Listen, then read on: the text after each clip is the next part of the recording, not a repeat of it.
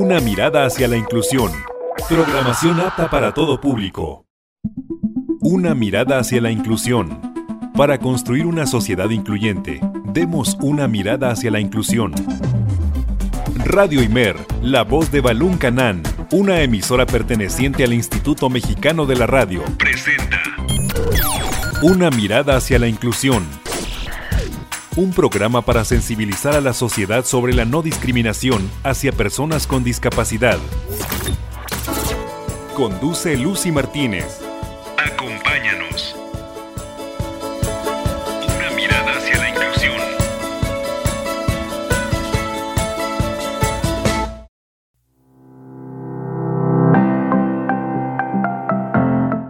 Radio Imer 107.9 de FM y 540 de AM. Para mí es un placer poder acompañarte este lunes 23 de mayo del 2022 a la emisión número 100 de este programa Una mirada hacia la inclusión en el cual te estamos acompañando todos los lunes de 3 a 4 de la tarde. Muy buenas tardes, quédate porque el día de hoy vamos a estar platicando de un tema muy genial y es algo con lo que convivimos todos los días y es nada más que las redes sociales.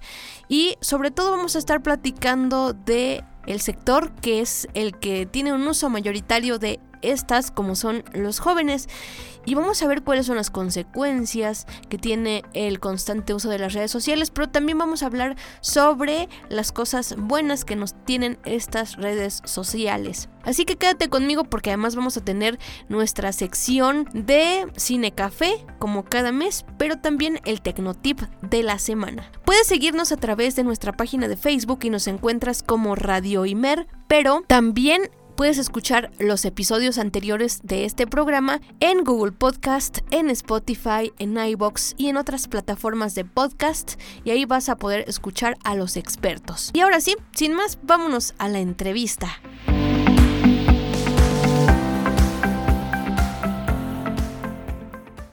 Una mirada hacia la inclusión. Una mirada hacia la inclusión. Esta es la entrevista.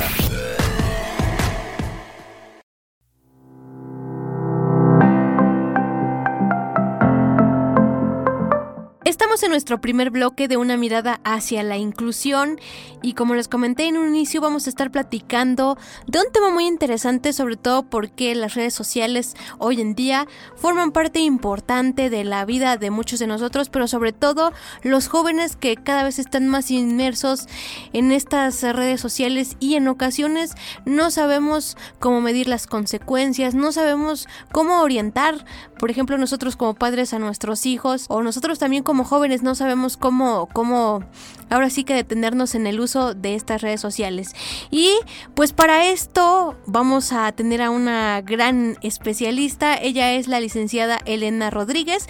Ella es licenciada en comunicación egresada de la UNACH de Tuxtla Gutiérrez, pero además es especialista en tecnologías de la información y la comunicación y en marketing digital. Así que, licenciada, muy buenas tardes. Gracias por estar conmigo aquí en Radio Imer, la voz de Balón Canán. Y bueno, aceptar platicar conmigo acerca de estos temas.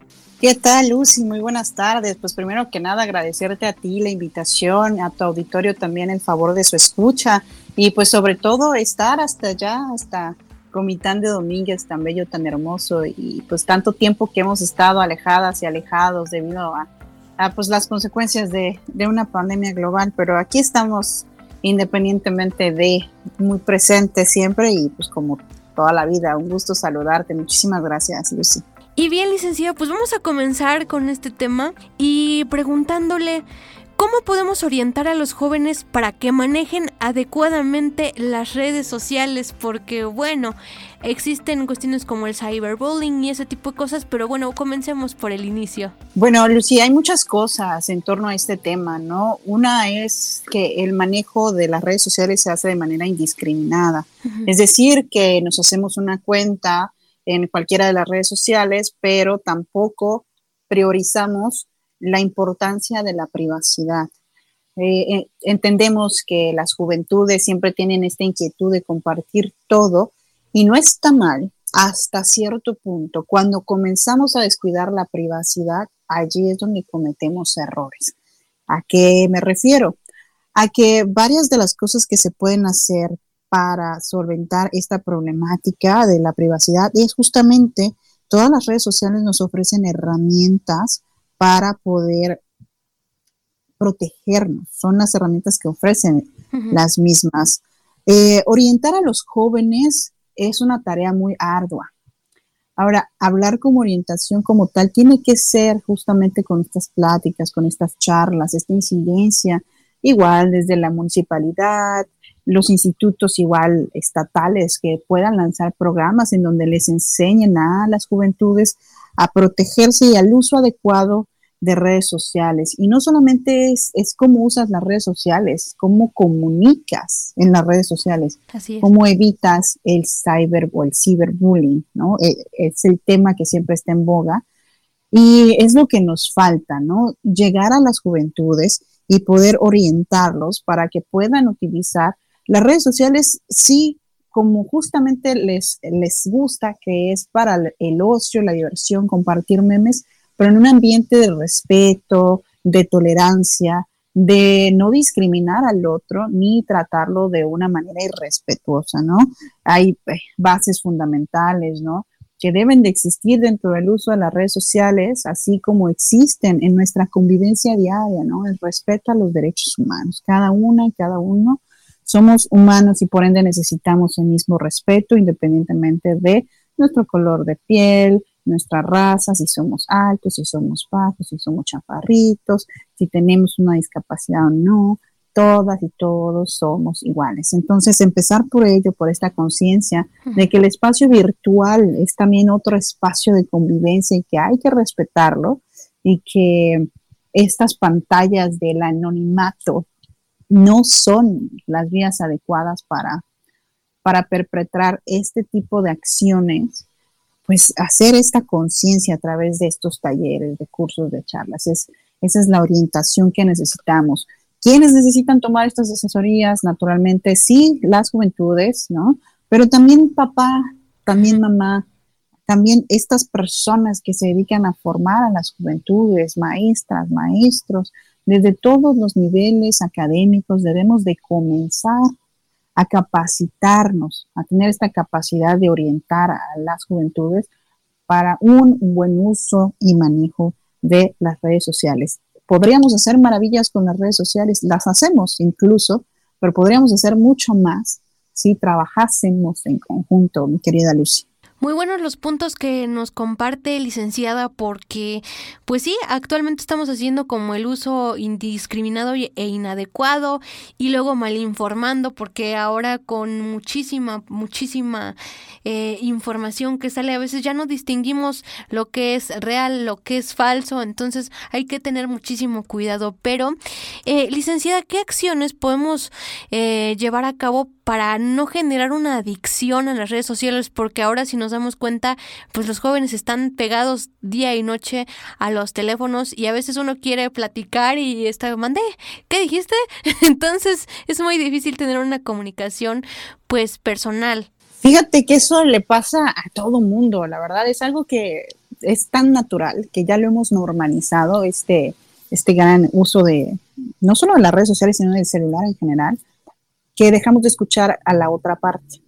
Entonces, así como hay herramientas para la seguridad que las mismas redes sociales nos brindan, también ahora, en recientes eh, años, se ha implementado algo que se llama la medición del tiempo o el tiempo en pantalla. El tiempo en pantalla eh, existía únicamente para teléfonos celulares y ahora ya está habilitado para redes sociales. ¿Por qué? porque ya las, las grandes eh, titanes de las redes sociales, de, de los iconos verdes, azules y de colores, se dieron cuenta, se dieron cuenta de que se pasa mucho tiempo en redes sociales, pasamos mucho tiempo en redes sociales y tiene que haber un control del tiempo, porque si no existe control del tiempo tampoco hay productividad. Es muy cierto también que en espacios de trabajo se hace un uso indiscriminado de esta herramienta que es el teléfono celular para temas que no tienen nada que ver con la productividad laboral, lo cual nos lleva igual a, que en lugar de que exista un incremento en la productividad y que eh, realmente utilicemos las ocho horas de trabajo que tenemos en una jornada, se dispersan, ¿no? Y entonces se fraccionan. Y en lugar de que enfoques tu atención en lo que tienes que hacer, divides tu atención, ¿no? Entonces las redes sociales te dan esta herramienta que es la duración, eh, el tiempo en pantalla para que te hagas consciente primero del tiempo que utilizas las redes sociales y dos, para que con esta herramienta también puedas hacer una activación del tiempo en el que te dejan de llegar notificaciones. Entonces ahí les va. Dentro de los mismos teléfonos celulares, ya algunas computadoras, algunos sistemas operativos también tienen integrada esta función, que son estas acciones que podemos hacer. Programar todas las herramientas que tenemos dentro de nuestros equipos para dejar de recibir notificaciones a cierto tiempo, ¿ok? para no recibirlas durante horario laboral, eh, para poder dormir ocho horas, ¿no? Incluso si no puedes dormir ocho porque tienes un trabajo eh, que es eh, vespertino, nocturno, bueno, programas, programarse. Lo que mucho nos sirve es esto, la organización. Entonces también es un tema de voluntad propia y de conciencia, es decir, de darte cuenta, porque eso es algo que personalmente sé que hago, que he notado que hago y me concientizo de que lo estoy haciendo y lo dejo de hacer. Entonces, con ello, ya me doy cuenta de en qué momentos tengo yo que dejar el teléfono, ¿no? Y generar este hábito, porque hemos perdido ese hábito de escuchar a la otra persona, de escuchar a nuestros interlocutores, interlocutoras, de darles el tiempo necesario a las personas integrantes de nuestra familia, de pasar tiempo de calidad, que es algo importante. Entonces, si empiezas a programar tus dispositivos digitales, estas herramientas, con estas formas para hacerlo dentro de estos dispositivos, entonces empieza también luego a darle eh, dentro de tu mente, organizar tu tiempo para eficientar en qué lo vas a utilizar, ¿no? para evitarlo. Y cada vez que tomes el celular y veas que estás ignorando a alguien, date cuenta, ¿no?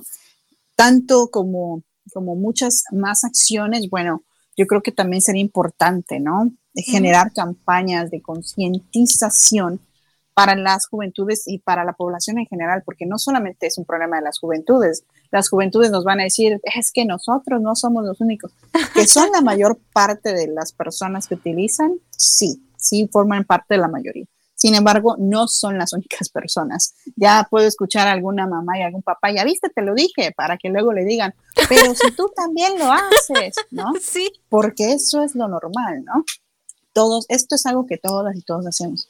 Pero ser conscientes, hacer uso eficiente del tiempo y de las mismas herramientas que ya nos da el teléfono y redes sociales. Las encontramos en la configuración de la red social del icono azul, también está en, el, la red social del icono de colores, ¿no? Hay una, dentro de nuestro mismo teléfono silenciar y automáticamente nos programamos o utilizamos las herramientas para programar estas acciones que fomenten la reducción de nuestro tiempo en pantalla y el uso adecuado de nuestro tiempo de calidad. Así es, licenciada. Y ahorita que vamos a entrar en, en, otra pregunta que también es indispensable, vamos a hablar un poquito de las consecuencias que trae el uso de las redes sociales, que ya me imagino que son varias, tanto a nivel de salud, tanto a nivel emocional, como hemos podido ver en los últimos años, que también ha impactado muchísimo en, en bueno, en muchas cuestiones de las que no me quiero adelantar, pero que sí son importantes, pues decirlas. Y eso sí, recalcar,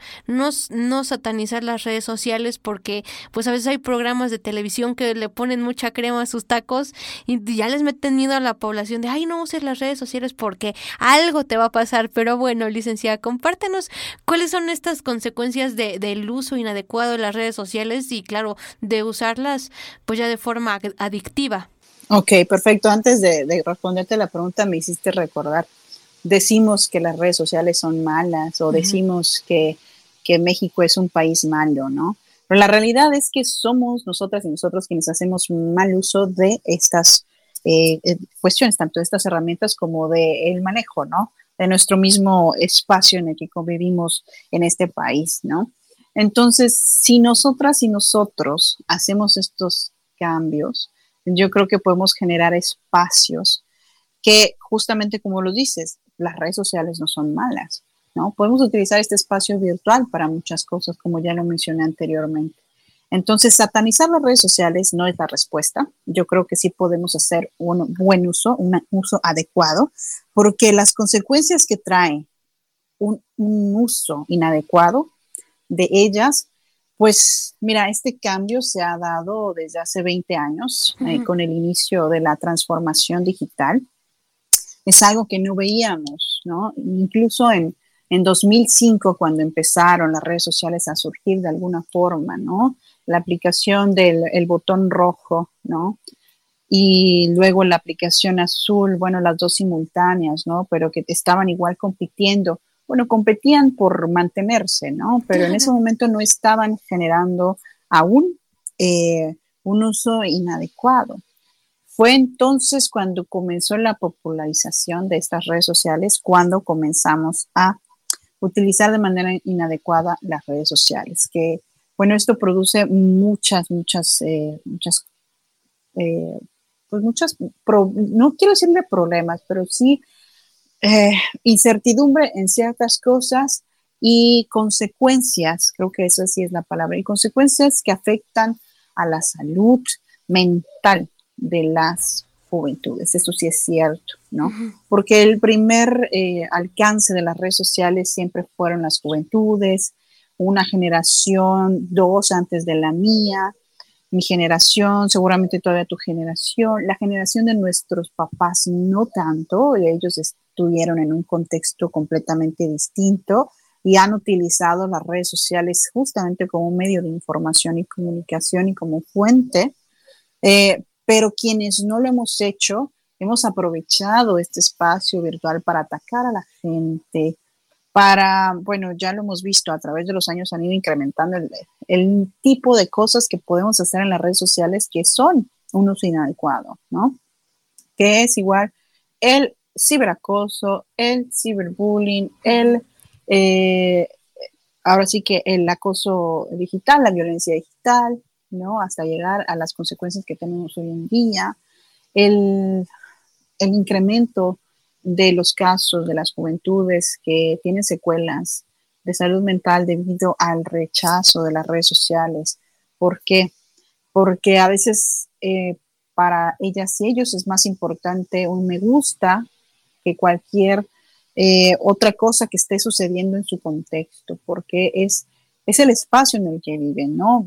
Viven de ver esto en otras plataformas en donde el me gusta es la prioridad, es lo que significa popularidad, es, es, el sinónimo de. Entonces, esto les lleva a querer estar en a ese nivel y al no encontrarse en ese nivel porque no lo logran, ¿no? O porque reciben algún comentario ofensivo, ya sea de manera pública en sus publicaciones o de manera privada también, pues esto también genera consecuencias, especialmente en la salud mental de las juventudes. Esto es el, mayor eh, foco rojo que hemos encontrado, que es, esto, ¿no? Eh, la autoestima de las juventudes baja a un nivel increíble y eh, existe también muy poca atención del tema de salud mental, entonces esto también genera otras consecuencias, ¿no? Que hemos visto también en casos bastante tristes, ¿no? Que, que no deberían de resultar como resultan. Entonces, es mucho trabajo, es mucho trabajo de conciencia, ¿no? De trabajar igual la seguridad de las juventudes, ¿no? De trabajar esta construcción del uso adecuado de las redes sociales, que sí pueden compartir una foto, por supuesto, pero de hacerse conscientes de que la trascendencia no es mayor eh, en cuanto o en función a un me gusta, ¿no? Es agradable, por supuesto que lo es, pero no determina algo de mayor relevancia en algún contexto. Si vas a ser influencer, por supuesto que buscas el me gusta, pero si somos personas comunes y corrientes, aceptar lo que recibimos de las redes sociales, excepto si son comentarios ofensivos que atenten contra nuestra integridad física y especialmente emocional, todo lo que es bullying, acoso virtual, ciberacoso, violencia digital está penado por la ley Entonces pueden acercarse igual con la policía cibernética con todo gusto porque estas acciones sí tienen una, una consecuencia legal, pueden, pueden proceder de manera legal. ¿Por qué existe esto? Debido al incremento de los casos, debido justamente al uso inadecuado de las redes sociales que se ha hecho desde eh, juventudes hasta igual, ¿no? Adultos mayores y pues también decirlo, ¿no? infancias, infancias no tanto, infancias son más vulnerables, pero sí hay algunas infancias que, están, que han estado involucradas en menor medida. Pero ¿qué sucede? ¿no? Estas cuestiones suceden. Entonces, eh, este, este son, estas son las consecuencias de el uso inadecuado de las redes sociales, la vulnerabilidad en la que pueden estar nuestras juventudes en estos espacios, ¿no? Brindarles las herramientas es prioridad para que ellas y ellos puedan defenderse en un mundo que ya no solamente pues los tiene en la mira de manera física, sino también desde el espacio virtual. Es muy cierto lo que nos comenta licenciada y hay mucho que trabajar desde la casa, desde la autoestima, desde cómo nosotros también vamos acompañando a los adolescentes, a los jóvenes, porque pues también ahora por el trabajo y muchas cosas, pues como que los papás están muy alejados, pero sí estar muy pendientes de lo que ven sus hijos, de con quién se comunican, de qué hacen, ¿no? Porque también hay contenidos que son muy delicados o hay este estos nuevos eh, retos que se les llama, ¿no? Que, que a veces pueden costar hasta la vida si uno no, no sabe digerir los contenidos que, que los demás están presentando detrás de la pantalla. Entonces, pues sí, hay que tomar muchísima conciencia. Y pues, licenciada, nos vamos a nuestra primera pausa y ya regresamos con más aquí una mirada hacia la inclusión, pero no sin antes de irnos a la pausa, vamos a presentar nuestra sección de cada mes que es Cine Café. Regresamos.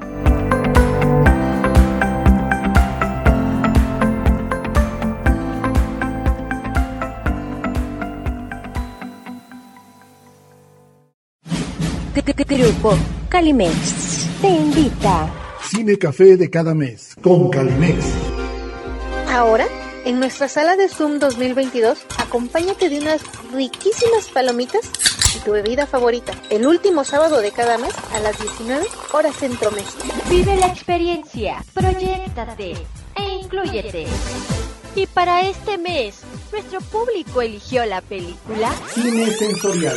Como agua para chocolate una extraordinaria historia de amor de principios del siglo XX, la vida de la extraordinaria cocinera Tita. Tita creció en la cocina, entre los olores de la sopa de fideos, del tomillo, del laurel, la leche hervida, los ajos y por supuesto el de la cebolla. Entre fogón y comida el amor aparece. Cuando Tita sintió sobre sus hombros la ardiente mirada de Pedro, comprendió perfectamente lo que debe sentir la masa de un buñuelo al entrar en contacto con el aceite hirviendo. Pero hay un problema, la tradición. Tita nunca se casará. Por ser la más pequeña de mis hijas, está destinada a cuidarme hasta que yo muera. ¿De qué somos capaces para estar cerca del ser amado? Pongo a su consideración a mi hija Rosaura, solamente dos años mayor que Tita, y plenamente preparada y disponible para el matrimonio. Pedro jura por el amor. Le juro que tendrá mi amor por siempre. Y cuando le pregunta a Tita, ¿usted también lo siente por?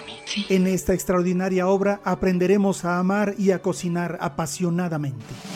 Para hacerte llegar tu boleto de entrada a nuestra sala de cine virtual, agrégate a nuestro canal de Telegram, Cali Index. O al WhatsApp al número 55 13 64 46 86. Inclúyete a nuestro cine café y mucho más. Te esperamos. Las personas con discapacidad tienen derecho a la igualdad de oportunidades y a la inclusión social. Una mirada hacia la inclusión. Continuamos.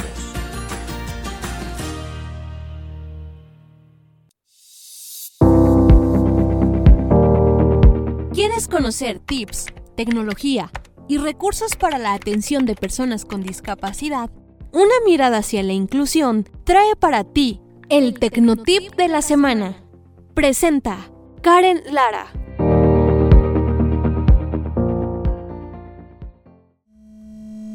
En este momento no hay luz, pero cuando encendemos el interruptor, el celular identifica el cambio de luz. Sonidos agudos significan que la intensidad de la luz aumenta, mientras que el sonido grave significa que la luz está apagada. No es una cajita musical, es el detector de luz de la 11. Detector de luz 11 es una sencilla aplicación creada por el Centro de Tiflotecnología e Innovación de la Organización Nacional de Ciegos Españoles, que permite detectar la intensidad de la luz en la ubicación donde nos encontremos. Gracias a los sensores de los que disponen nuestros celulares, podemos detectar el nivel de luminosidad. Esto puede ser de gran ayuda a personas ciegas para saber si se ha dejado alguna luz encendida.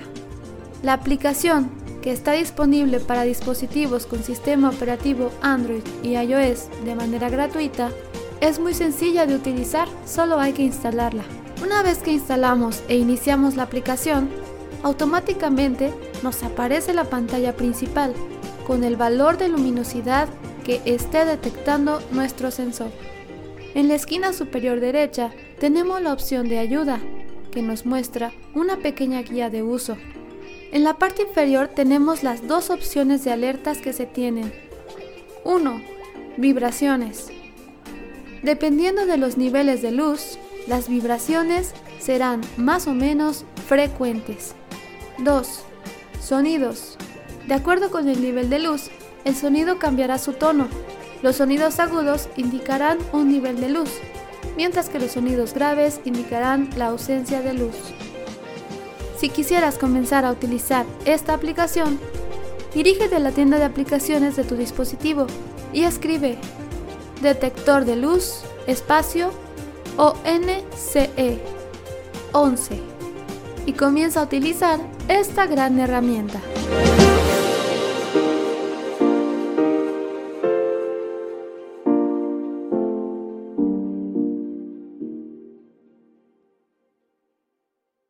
Escuchas. Una mirada hacia la inclusión. Una mirada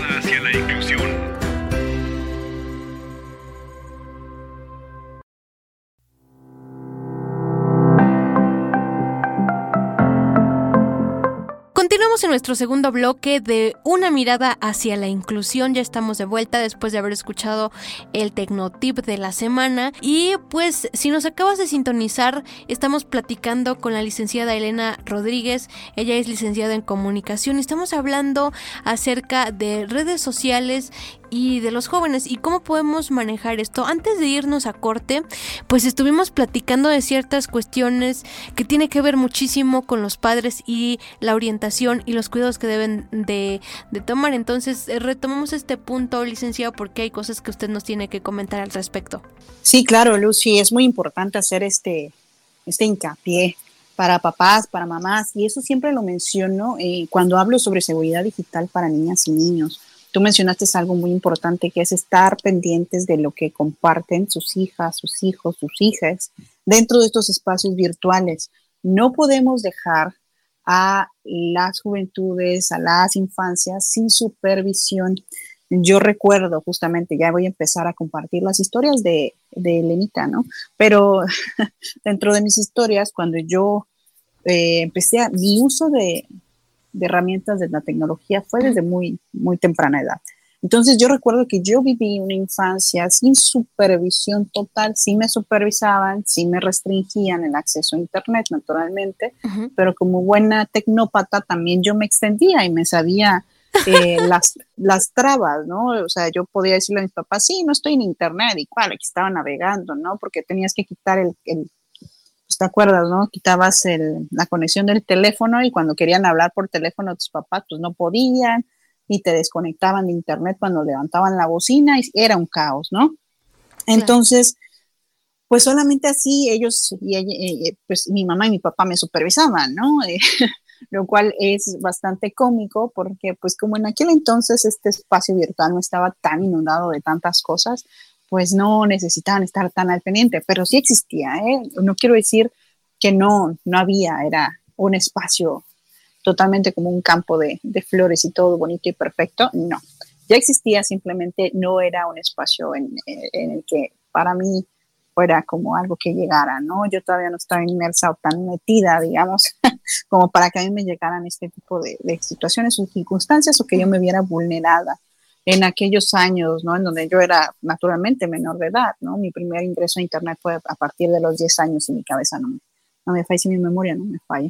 Entonces es justamente eso. Ahora que estamos en este punto, 20 años después de una era de la digitalización tan rápida como la que hemos vivido, es prioridad, es importante, es crucial que mamás y papás, además de que estemos capacitadas y capacitados, que llevemos talleres, que sepamos cómo utilizar las herramientas de la tecnología, tengamos una, ese acercamiento con nuestras hijas, con nuestros hijos, para ver qué hacen en redes sociales, con quién platican. A final de cuentas, sí, privacidad, pero siguen siendo menores de edad.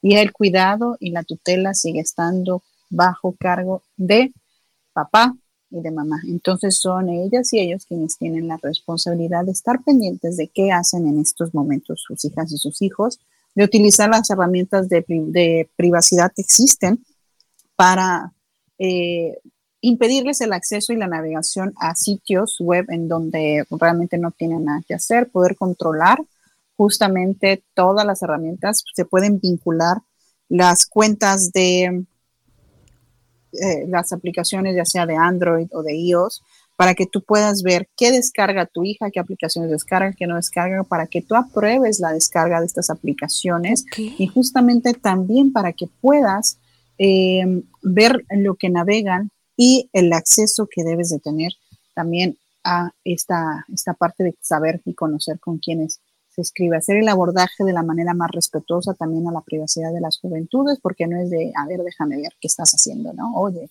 por seguridad, ¿no?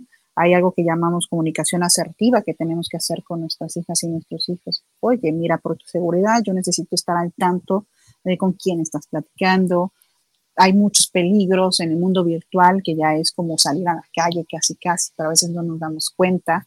Las cosas que pasan en el universo virtual son a veces las que más nos hacen daño y debemos de estar siempre, siempre alertas y siempre pendientes de lo que pasa en este espacio en donde navegan y en donde están presentes nuestras hijas y nuestros hijos.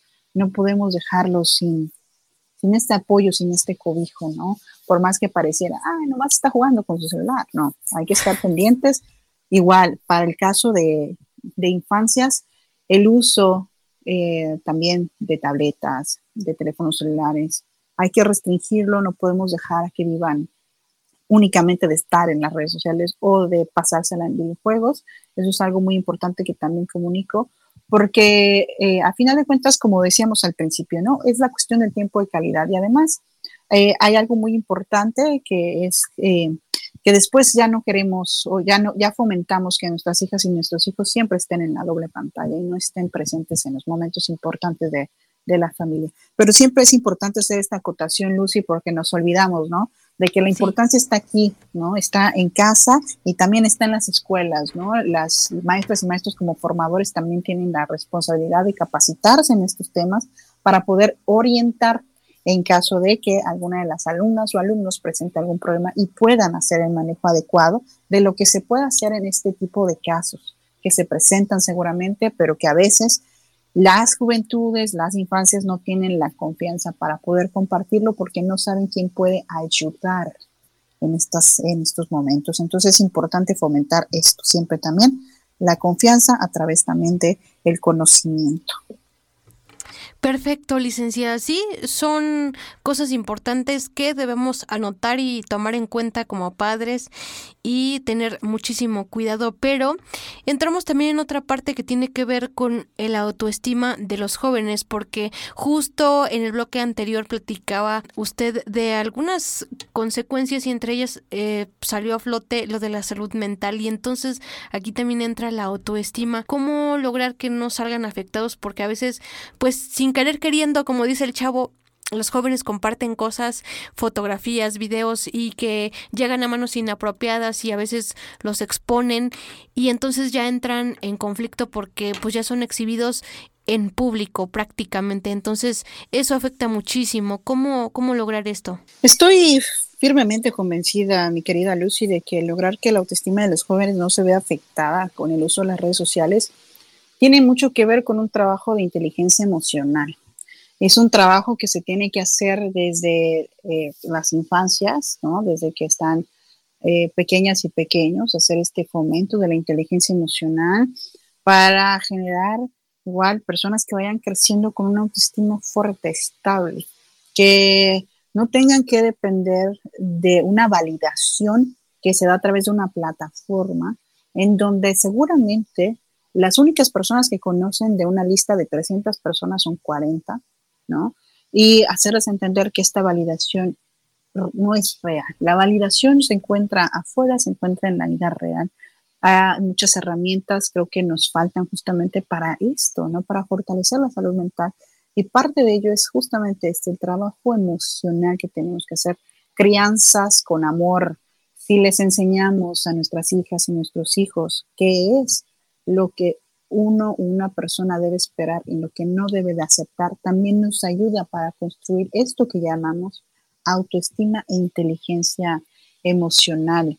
Lucy, el acompañamiento en este tipo de casos, justamente de abusos cibernéticos, de la tecnología, ya sabes, ¿no? Incluso el hostigamiento y el acoso sexual en el ámbito igual, llámese escolar, laboral, eh, familiar, también tiene que tener un acompañamiento psicológico. Entonces, esto también es similar, ¿no? Cuando existe una vulneración desde la virtualidad, que justamente se escuda bajo el anonimato, también tiene que haber un acompañamiento psicológico. Entonces, sí es prioridad que si se nota esta falta de autoestima entre las juventudes o incluso en las infancias, que hay infancias que me gustan mucho, porque hay niñas y niños que te dicen, no, pues yo soy, ¿no? Y, van construyéndose desde chiquitas y chiquitos como, a mí no me importa y me gusta, ¿no?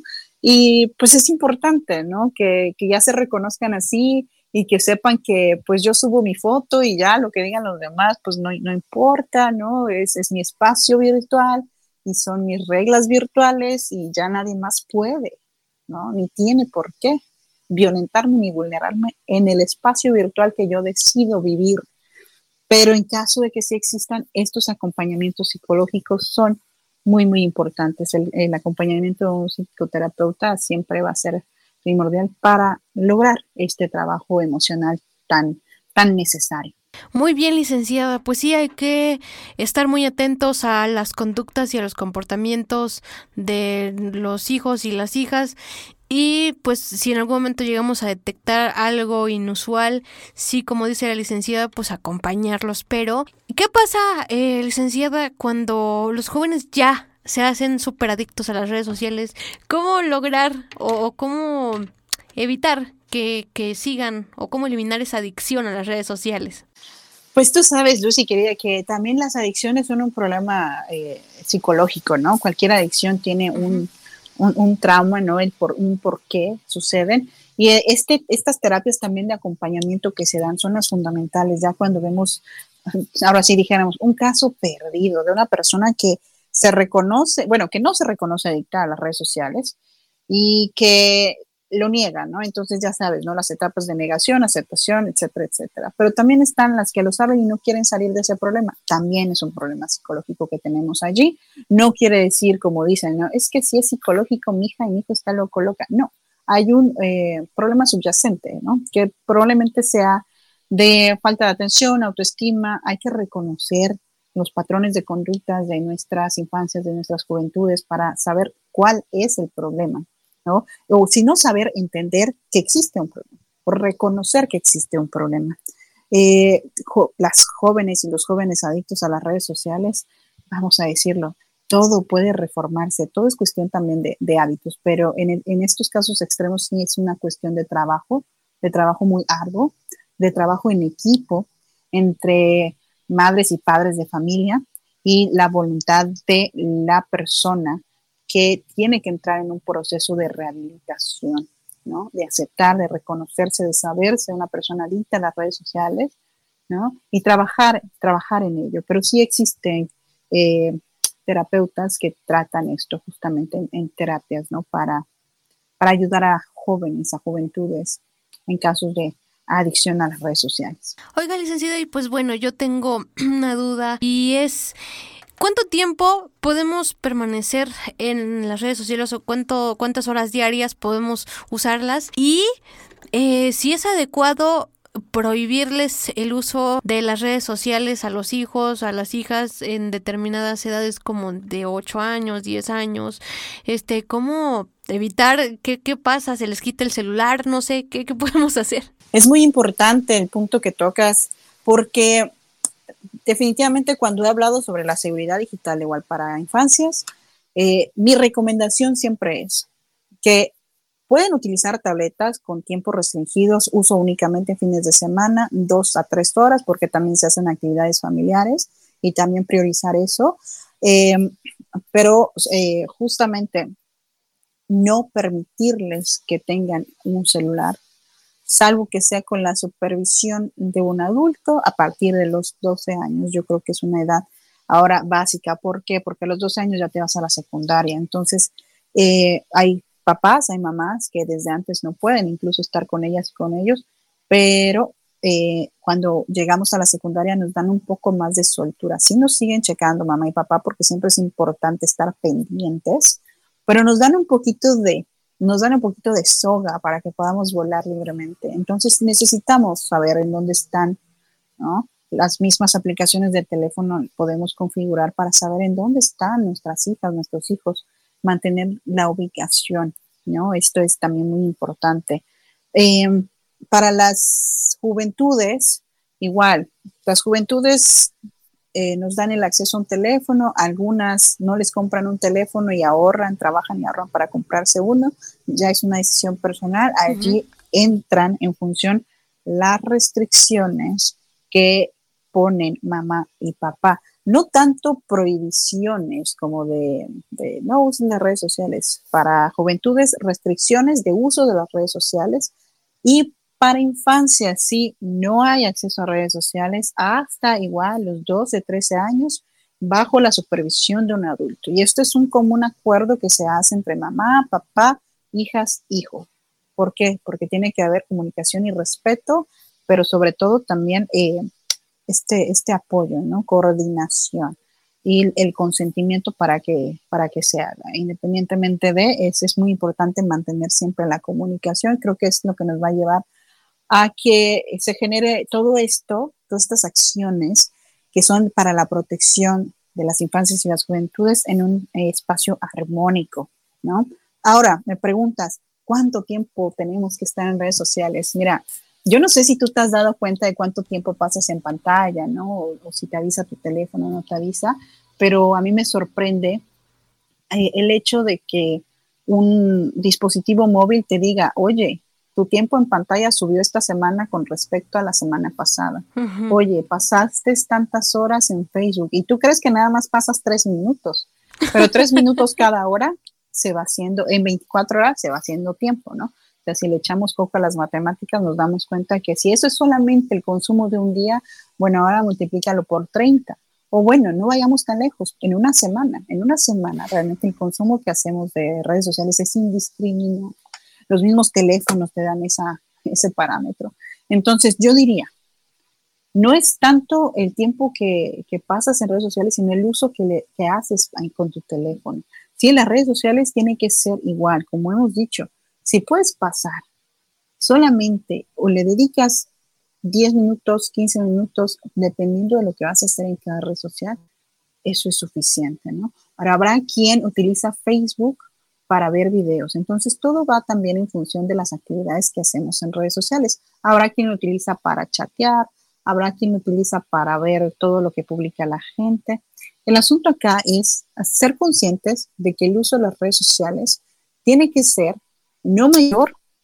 En una sola vez que tomas tu teléfono, no puede ser mayor a 10 minutos. Y yo me reconozco como una persona que ha pasado más de 10 minutos en su teléfono mientras tenía que hacer otra cosa, ¿no? Es decir, si tienes tiempo libre, puedes emplearlo, pero si no tienes tiempo libre, no puedes emplearlo. No hay un tiempo segregado, pero no puedes pasar ocho horas viendo Facebook, ocho horas viendo Instagram, ocho horas pasándotela en WhatsApp, salvo que sean casos laborales. Allí hay una excepción, pero pues toda excepción a la regla tiene también sus, sus restricciones.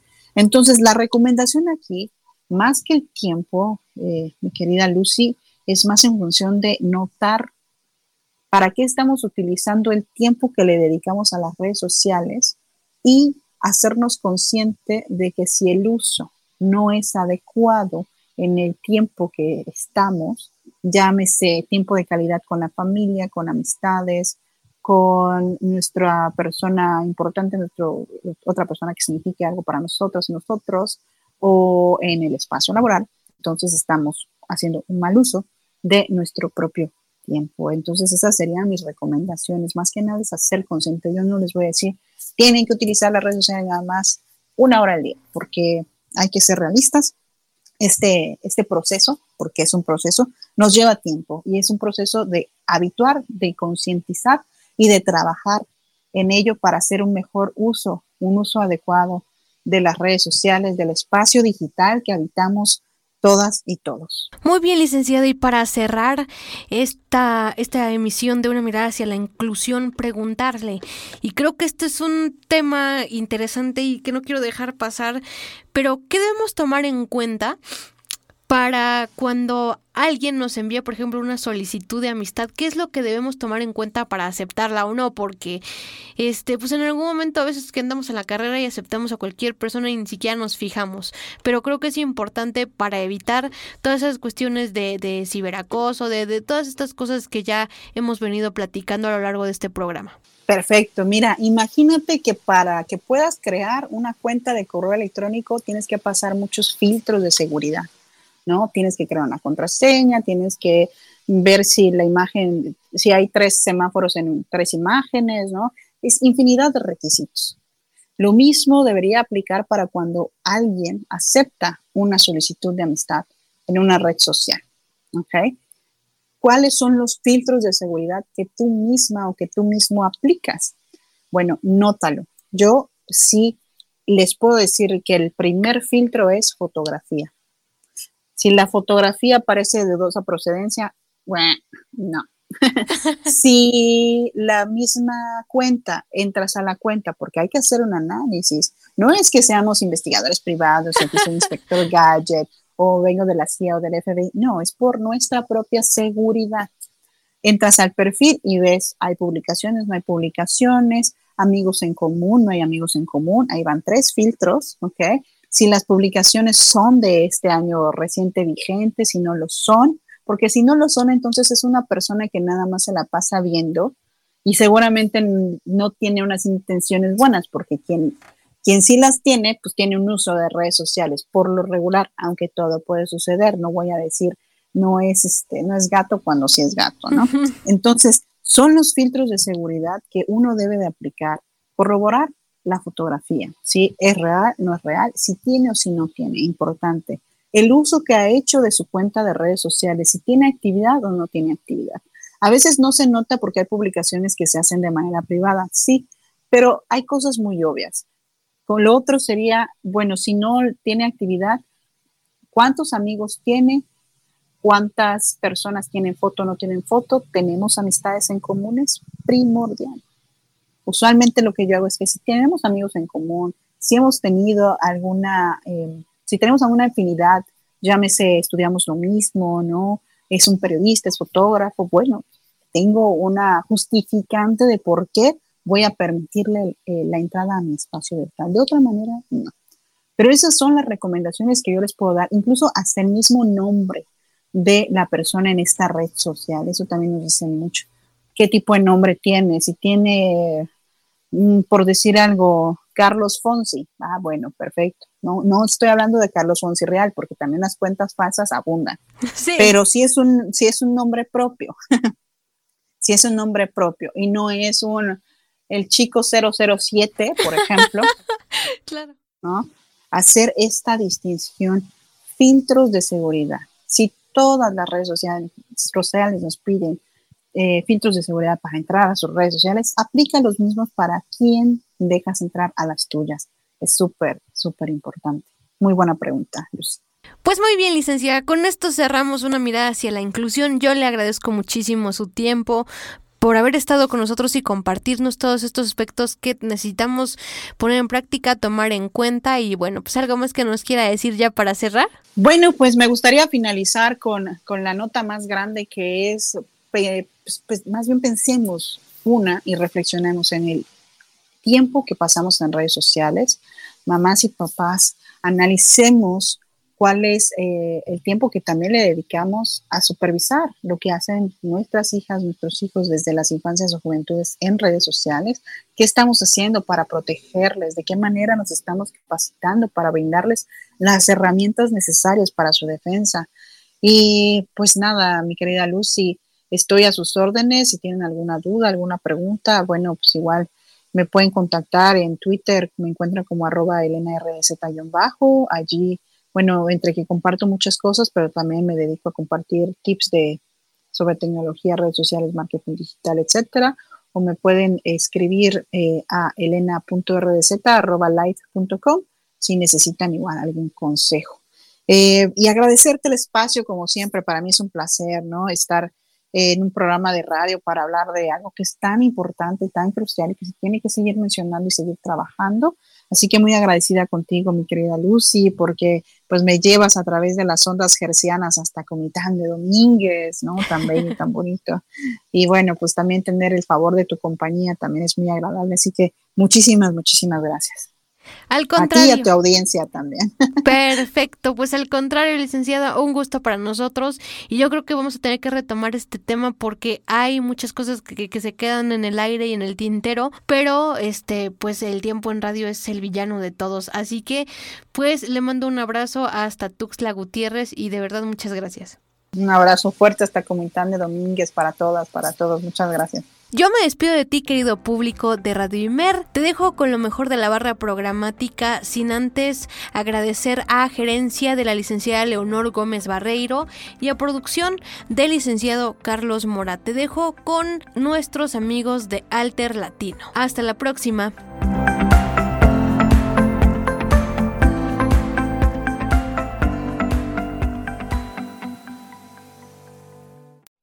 Radio Imer, la voz de Balún Canán, una emisora perteneciente al Instituto Mexicano de la Radio, presentó Una mirada hacia la inclusión. Una mirada hacia la inclusión. Juntos ayudemos a conformar una sociedad incluyente. Escúchanos en la próxima emisión. Una mirada hacia la inclusión. De Una mirada hacia la inclusión